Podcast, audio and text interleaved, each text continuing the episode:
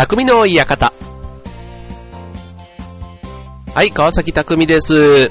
なんと、本日は222回目の放送ということになりました。はい、どうもありがとうございます。ということでね、もうおかげさまで、ね、もうなんか、このゾロ目っていうのはね、なんかこう、いいですよね。いいですよねっていうのもなんですけど、こう、あの、いい夫婦とかね、まああとは、何 ?1111 ポッキーの日とかね、なんかこう、ゾロ目に対して、ね、あの、37もそうだし、なんかこう、並ぶことに対しての美学って、これって海外もそうなのかな？うん。なんかこう、ね、えー、なんか揃ったら、な、なんか、当たりっていう感じがしますよね。うん。はい。ということでね、えーっと、まあそんな、こんなで、ね、えー世の中では、年末ジャンボもね、販売し始めてということで、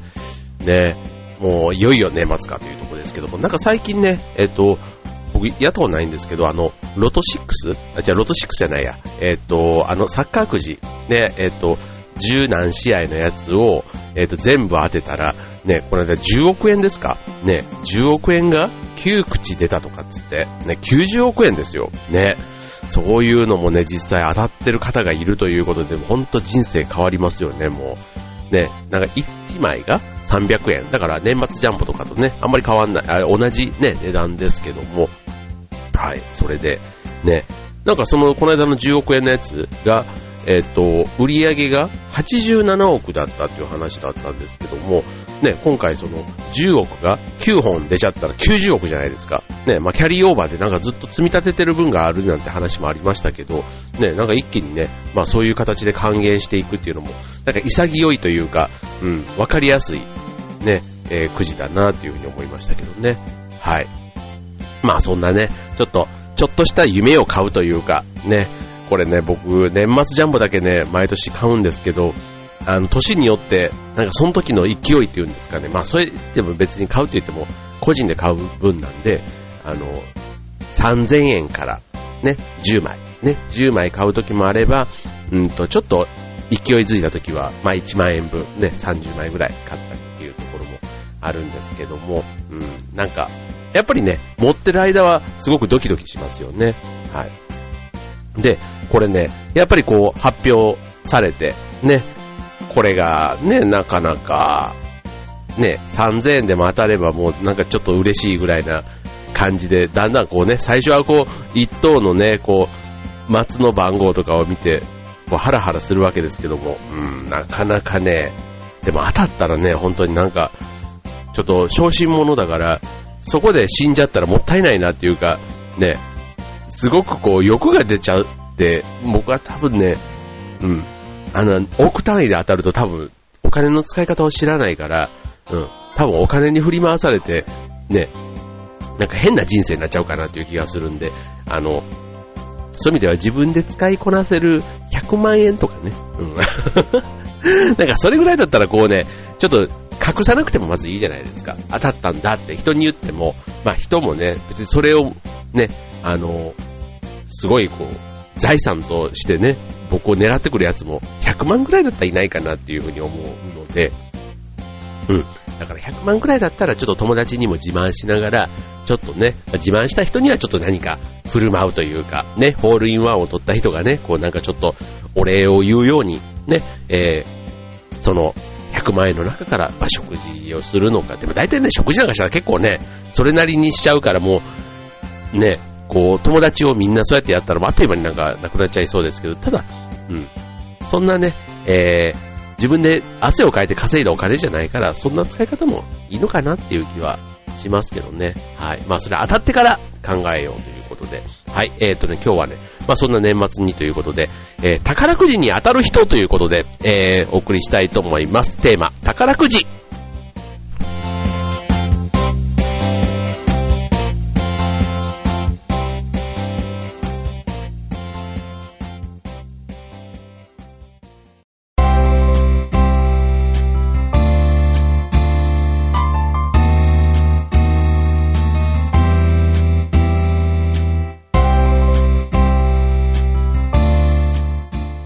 はい、えー、今週のテーマは、えー、宝くじということでね、はい、まあなんか、あの、当たった人はね、まあ本当に運がいい人というか、ね、そういうところですけども、はい、まあ宝くじにこう当たる人、ね、当選者のこう特徴っていうのがね、やっぱりあるそうなんですね。うん。で、えー、っと、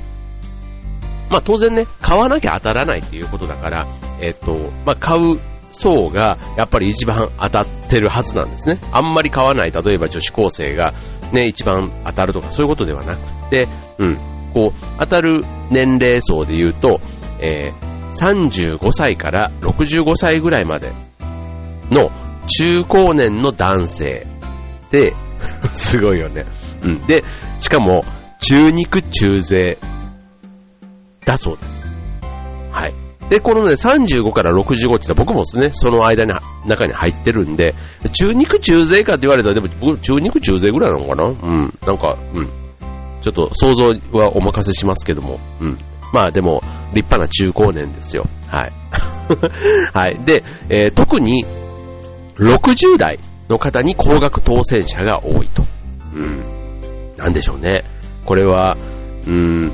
買い続けた結果、だからビギナーズラックではなくて、こう買い続けた、継続は力なりみたいなところで、ね、その60代で、まあ、花が咲くというとこなんですかね。まあでも60代ね、比較的時間にね、こう、もしリタイアしてる方だったら、ね、あったり、余裕ができるね、とこでしょうし、ね、えっ、ー、と、まあお孫さんがいればお孫さんとのなんか時間にね、あとお金あげたりとか、あげたり ね、したりっていうのもあるでしょうし、うん、あとは、うんと、なんだ、その、ご夫婦でね、こう、元気なうちにね、いっぱい旅行がもし趣味だったら行ってみるとか、ね、たの、まあ、趣味だ、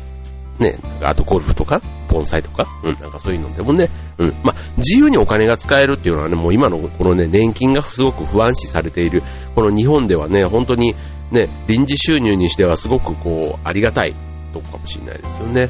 はい。で、えっ、と、購入率、ね、男女とも宝くじの購入率自体はそれほど変わらないそうなんですね。で、ただ、えー、宝くじに当たる比率は男性が68%、ね、女性が32%ということで、なぜか男性の方が高いんですね。購入率は変わらないけども、当たる率は男の方が高い。これはなんでなんでしょうね。で、あと、えー、高額当選者には丸顔の人が多い。もう人相。ね、もうなんか、何かをやっぱり引き寄せる持ってる、うん、っていうことなのかな？だから、中肉、中背、男性、丸顔。なんか、いっぱいいそうですよね。ちょっとでもなんか、えー、お金には確かになんか縁がありそうな。うん、ちょっとこう、お腹もポコッとしてたりしてね。なんかこう、こう、ホテイさんというか、ね、こう、内出の小槌というか、ああいうね、ヘビス様というか、ね、七中九人のイメージにこう近づいていっちゃいますけども、はい、丸顔ということで、ね、えー、あと、えー、購入した宝くじの、ね、保管場所って、どういうところに皆さんしてます？僕はね、えー、神棚と自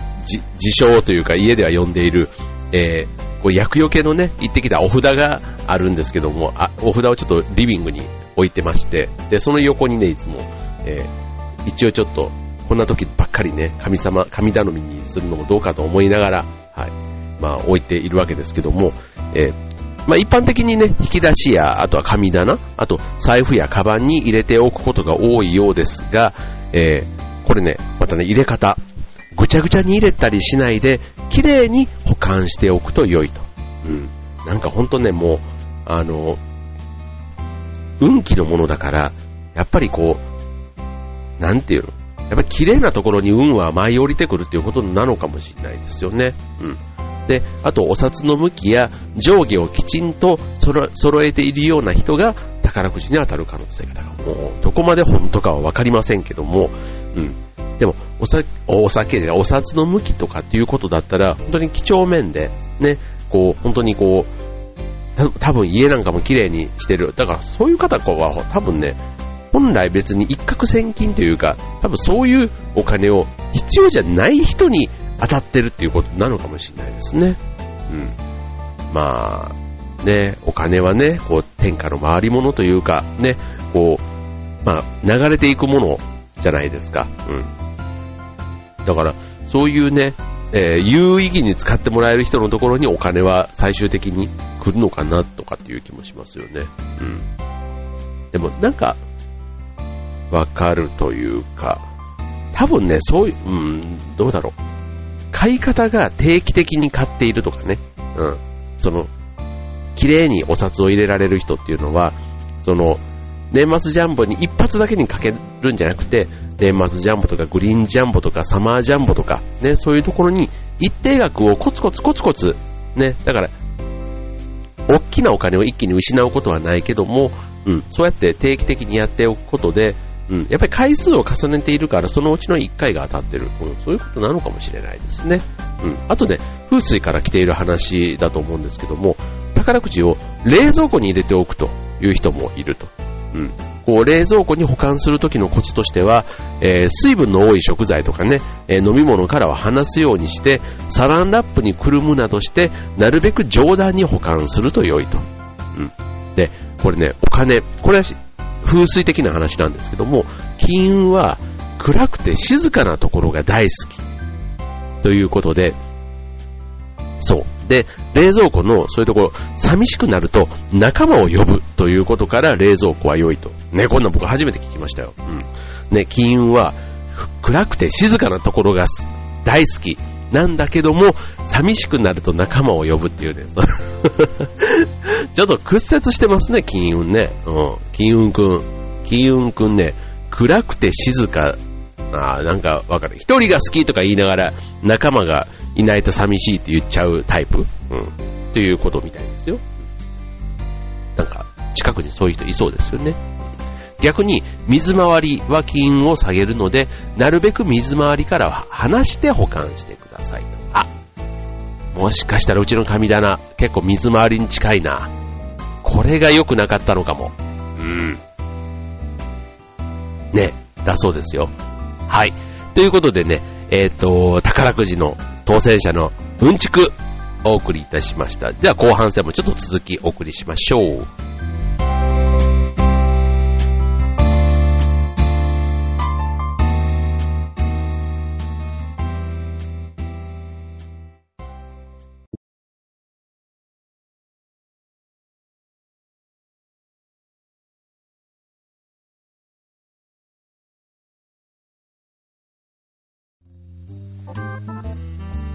えー、今週の匠の館は宝くじということでお送りしております。はい、えー、高額当選者。ね、みんなが興味があるこの高額当選者ですけども。はい、えーと、続いてね、えー、当選者のね、イニシャル。ね、これもちょっとね、興味ありますよね。えー、男性の高額当選者が多いイニシャル第1位は、じゃがじゃが、なんと、TK なんですって。これね、僕なんです。僕、僕ね、川崎匠ということでね、TK。うん。ちょっと嬉しい。なんか、うーんと、でもこれね、えー、よく僕、このイニシャルなんで、他のね、他にも同じイニシャルの人ってっていうことだけで言えば、あのー、キムタクもそうですし、小室哲也さんもそうですし、ね、そう、拓也、木村、哲也、小室、ね、もういっぱいそういう有名人というか、まあいるんですけども、まあちょっと彼らがね、えー、宝くじの当選者とは全然関係ないんですけども、はい。まあそういうイニシャルと。で、2位が MS。ね、なんだろう、佐藤学とか、うん、鈴木、なんだろう、えー、正俊とか、ね、そういう名前ですよね。うん。はい。で、続いて3位は、KS。ね、佐々木小次郎とか、うん。えー、なんだろう、あと、さっき鈴木浩二とか、ね、そういうね、えー、サイン。で、ちなみに女性、女性になるとまたイニシャルがガラッと変わってですね、えっ、ー、と、1位は MK だそうです。はい。加藤マリコとか、ね、えー、だそうですよ。うん。有名人、どんな人がいるんでしょうね。なんかでも、えー、パッと今、えー、なんかいいそうですよね、いっぱい。はい。で、2位が MS、MS、ね。3。はい。で、3位が MM、MM、松本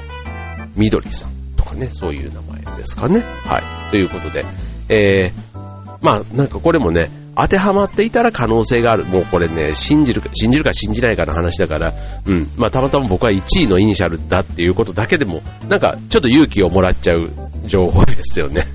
はい。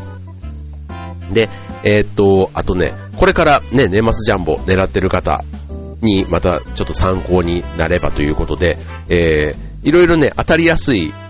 こういう条件の情報をね、ちょっとバーッとお伝えしていくと、えー、過去に、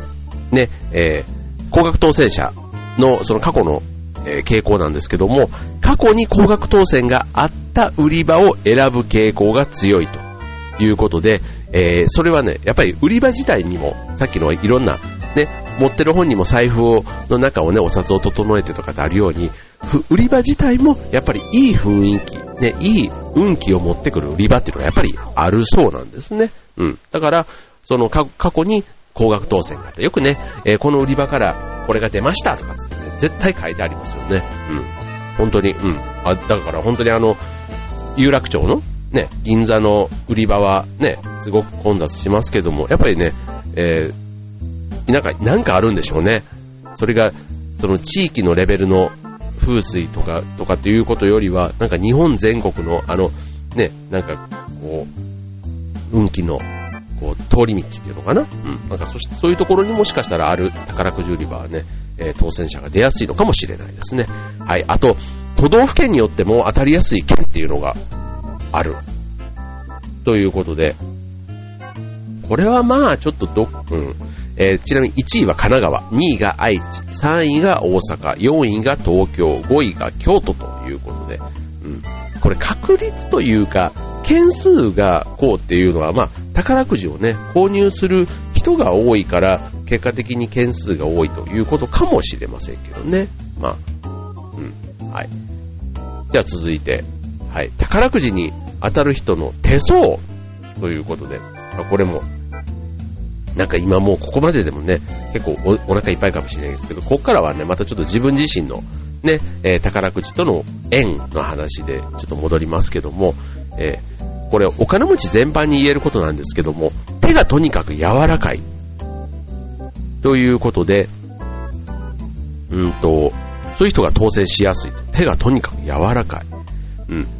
えー、両方の手のひらに縦線がつくようにマッサージして揉みほぐすと効果があるかもしれないということで、まあ、手が柔らかい。ね。えー、なんでしょうね。なんか、なんか、なんかあるのかな？うん。で、あと、薬指の付け根の下あたり、薬指の付け根の下あたりに、えー、星の線、あの、要は米印みたいなやつですね。こう、3本線、3つの線で米印、うんと、うんと60度の角度がつくように、こう、バッテンというか、うん、やるような、そういう星の線が薬指の付け根の下にある人。あ、なんかでも、これあるかも。薬指につけて、なんかシワみたいになってるところですよね。うん。シワになっているところが、えー、米印みたいになってる人。うん。だそうです。うん。これね、まあ、手相の話だから、うん、まあ、もし、この線がね、なかったら、なんかね、マジックで書いてもいいとかってね、書いてあるんですけど、まあなんかそこに、えー、書いてみて馬券を買いに行ったらそれだけで当たったっていう話もあるぐらい、なんかここにそういう印があるっていうの、こういうのってでもね、それで本当に当たっちゃうんだったら、なんか書く場所間違えたら、ね、なんか悪い方向にも行っちゃいそうで、ちょっとね、いろいろ怖いですよね、これってね。はい。あとは、あの、買い方。宝くじの買い方。今日はいっぱい盛りだくさんですね。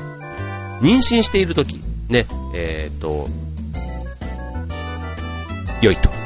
いうこと。あの、子供と一緒に買いに行ってもいいらしい。まあ、子だからって言われるようにね、その運が、やっぱ子供自体が運を持っている。まあ、その、その子、子供の運を使っちゃってる感じも、どう受け止めるかですけどね。うん。あと、縁起のいい夢を見た時に買いに行くと良いと。ね。あと、あの、買い方もね、連番10枚、バラ20枚という方買い方が一番多いようなんですけども、直感が大事。うん。なんとなくバラを例えば30枚買おうと思ったら、それを直感的に買ってみるというのが良いと。うん。まあもちろんね、連番とバラの割合をあらかじめ決めてるっていうんだったらそれに従って買うと。うん。でもこういうのって本当ね、運だから、たまたま自分の、ま、1個前の人か1個後の人が当たるかもっていうところが自分が当たってるかも。でよくあの年賀状とかで一番違いとかってあったりするじゃないですか。うん。で、それね、当然あの、大体、ま、年賀状ってまとめてね、何十枚か買うわけなんで、あ、たまたまこれ、あ自分とこには外れが来ちゃったなとかね。うん、でも年によってほんとね、あの、全部外れみたいな時って どんだけね、あの、運がないんだと思う一方で、なんか、10枚に1枚ぐらいは、お年玉切手とかが当たったりする年もあってですね、まあその時は逆にちょっと当たりすぎて怖いみたいなね、うん、そういうのもね、ちょっとありますけども、はい。まあ、なんか巡り、なんでしょうね、運のね、はい。で、あと、えっ、ー、と、前日はお酒は飲まずに肉を食べると良い。うん、で、目覚めてから6時間以内に買いに行くのが良いと。もう、都市伝説のような話ですけども、はい。まあ、でも肉系をね、食べる人って、なんかわかるな、うん。こう、野菜、菜食生活の人よりは、うん、なんかちょっと、うん、近、アグレッシブというのかな。うん、なんかこういうことに関しても貪欲になりそうな感じがするじゃないですか。うん。そうそうそうそうそう。うん。っていう気がしました。はい。あの、で、あと、目覚めてから6時間以内っていうのもなんか行動力とか、そういう活動的みたいなね、なんかそういうこととももしかしたら繋がってくるのかなって思いますよね。うん。あと、普段の心がけ、えー、道でゴミを拾ったりね、えー、掃除をすると、など、いいことをするように心がけると良いと。うん。ね、えー、っと、あと、ね、えー、お釣りが出ないように宝くじを買う人も良いということで、ね、まあいろいろね、こう、ちょっと今日、はい。お送りしましたが、ね、まあ、どこまで参考にするかしないかはもうね、え、買う人の心持ちですけども、ね、今日ご紹介したやつは結構ね、どれもやれそうなものばっかりじゃ、ばかりじゃないですか。うん。だから、まあ、やってね、別にあの、誰に迷惑かけるわけでもなく、ね、それが当たるかどうかも、まあ、気持ちの分ではね、やるだけのことはやったっていう感じもちょっとあるんで、一回ちょっと僕は今年は、ね、今今日ご紹介したやつ、一通りちょっとやってみてね、うん。うん、やってみて、まあ、これだったらすごいなと思うんですけど、うん。ちょっとそれで何枚か、えー、買ってみようかなっていうふうに思っていますけども、はい。まあ、もちろんね、宝くじ、あのー、これ小さい金額でもね、えー、当たりが続いている時って、まあ、要はね、300円とかはね、なんとか当たるじゃないですか。うん。だからなんかそういうね、えー、まあ気持ちをね、こう、盛り上げるためのね、それぐらいで、ツールとして、あんまりこうね、それで生活していくみたいな、なんかそこまでに行っちゃうとちょっと、ね、宝くじ自体が重くなっちゃうかもしれないんで、金運も遠ざかっちゃう気もしますよね。はい。ということで、まあちょっとね、えー、いろんな話ありますけども、ね、宝くじにね、夢を、か、夢、で夢を買ってみるっていうのかな。うん。いいのかな。いいんじゃないかなと思いますよね。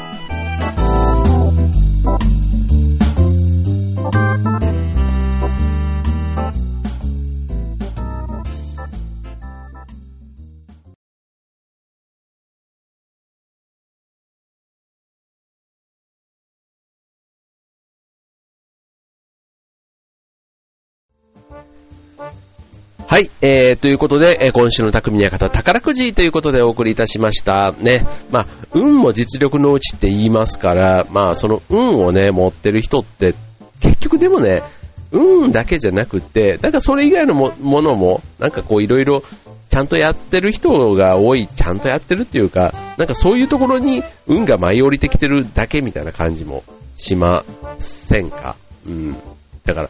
ね、努力をしたところに運もあって、まあ、よく言うね、こう成功してる人、芸能人でも、ね、こんないろんな学者さんでもそうですけども、ね、たまたま発見できたとか、あとたまたまこの人と巡り合ったとか、たまたまこの時にこんな経験をしたからっていう、ね、いろいろそういうことも全部運だって話でしょうし、ね、もう、もう大きな話で言えば、この世に生まれてきたこと自体も運が良かったっていう話から始まるわけじゃないですか。うん。だから、もうね、そう、この世に生まれたこと自体がっていうもう話になっちゃうと、本当になんか、何千分の何億分の確率で生まれてきてるわけですから、もうそれだけでも十分、だから自分の存在がとってもラッキーみたいなね。もうそこまで超越しちゃうと、ね、宝くじの確率なんかよりね、もうよっぽどなんか数校で、あの今の自分の日々を大切にしようみたいな気持ちにもなっちゃいますけども、はい。まあ、ちょっと話が逸れちゃいましたけども、まあ、で、宝くじ、ね、お金はね、まあ、あって、ありすぎるとっていう感じは僕はありますけども、まあ、あって、あの、困るものではないと。で、当然、ね、生活していくためには最低限必要なものというところで、まあ、プラスね、ちょっと叶わぬ夢をね、えー、叶えるためのね、ちょっとした夢ですよね。うん、そんな感じで、はい。と、こう、定着し続けるんでしょうね、宝くじってね。まあでも、で昔は富くじなんて言ってね、もう江戸時代ですか、の頃からね、あったものですから、なんかそういうのって、うん、なんかギャンブルの中ではね、すごくこう、ギャンブル、うん、の中でもかなり古典的というか、わかりやすいね、えー、まあ、勝負、勝負、頭はあんまり使わなくていいというところも まあなんか、みんなにね、平等にこう、権利というか、可能性があるっていうところで、僕は好きですね。はい、ということで、ね、えー、残り、ね、年末ま、まであと少しですけども、はい、えー、ただいま、年末ジャンボ絶賛発売中、皆さんも一角狙ってみてはいかがでしょうか。今週の匠の方、ここまで、バイバーイ。